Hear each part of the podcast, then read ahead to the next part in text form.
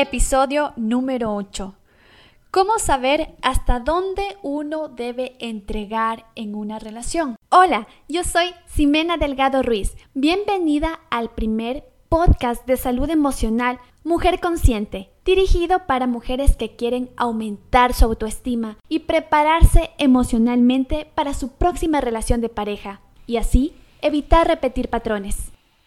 ¿Hasta dónde uno debe entregar en una relación? ¿Cuáles son los ingredientes exactos de esa receta mágica para que una relación funcione de forma equilibrada? Bueno, a mí me encanta compartir historias, sobre todo de un pasado superado. Créeme que si no hubiera enterrado esta actitud negativa, no te estuviera contando. Pero me gusta siempre mostrar quién fui y quién soy ahora a raíz de tomar conciencia que el amor propio es la base fundamental de una relación sana de pareja. En mi pasado, cuando yo era dependiente emocional y no lo sabía, yo tendía a volcar todos mis esfuerzos con mi pareja de turno. Mira, a mí no me gusta cocinar. Bueno, de hecho cocino, pero prácticamente para comer. Pero de decirte que yo preparo pizzas, que preparo platos especiales, pues no, a no ser que esté demasiado inspirada, que serán unas dos veces en el año. Cuando yo tenía una pareja,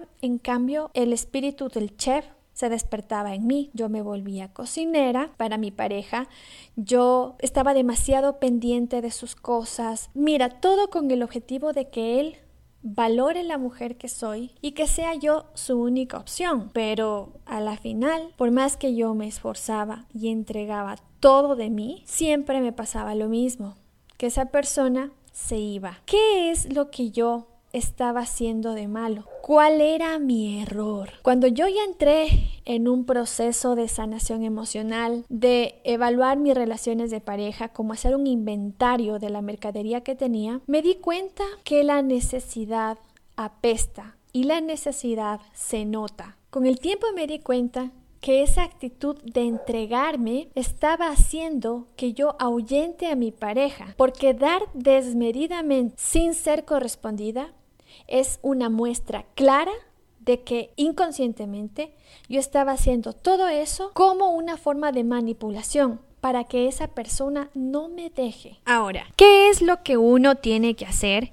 para poder tener esa relación equilibrada? Bueno, comencemos por ser sinceros.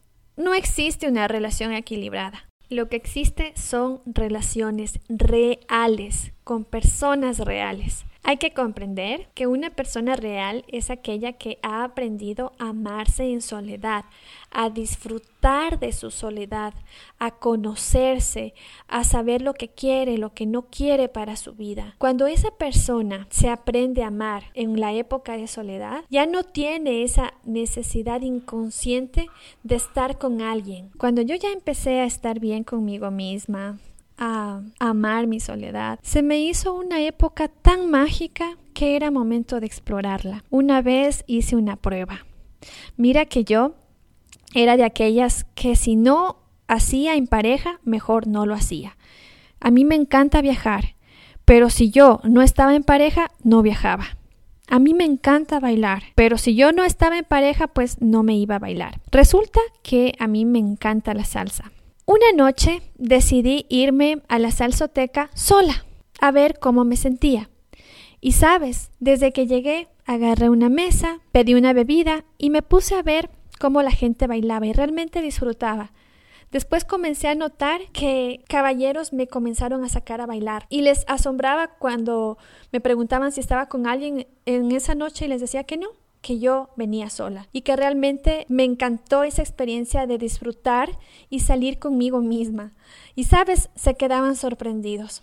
Desde ahí tomé la sana costumbre de salir conmigo misma, de ir al cine conmigo misma, de ir de viaje conmigo misma y me di cuenta que incluso de esa forma podía hacer nuevos amigos, conocer más eh, paisajes, más lugares, porque nada me limitaba. Ahí comencé a darme cuenta que la soledad es una época de romance con uno mismo siempre y cuando haga las paces con esa época que a, a mí en lo particular me daba mucho temor cuando mis relaciones de pareja terminaban.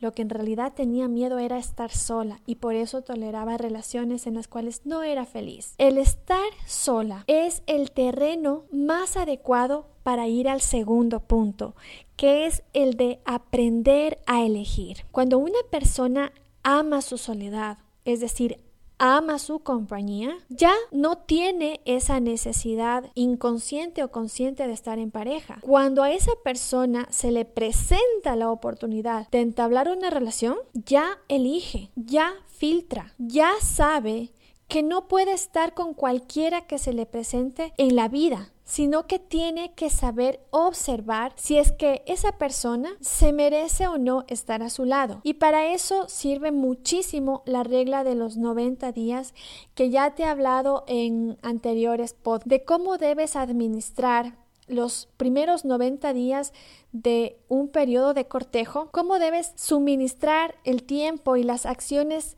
adecuadas para bajar la emocionalidad del enamoramiento y poder observar si es que esa persona le viene o no le viene bien a tu vida. Y como tercer punto, si tú ya sabes amarte, créeme que vas a ser capaz de reconocer cuando alguien no te ama como tú te amas, cuando alguien no te respeta como tú te respetas, por simple ley de vibración.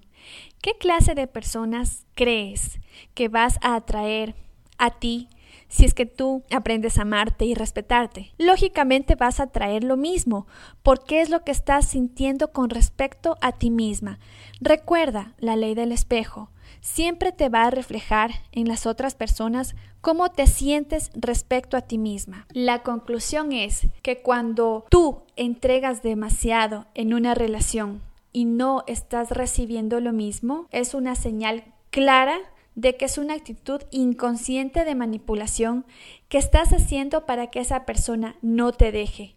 Y también es un indicio claro que tienes falta de autoestima, porque solamente se puede dar en la medida del respeto y el amor que se recibe. ¿Y eso cómo se logra? Primero, amando tu soledad. Segundo, filtrando. Y tercero, atrayendo personas que te amen y te respeten como tú lo estás haciendo por simple ley de vibración.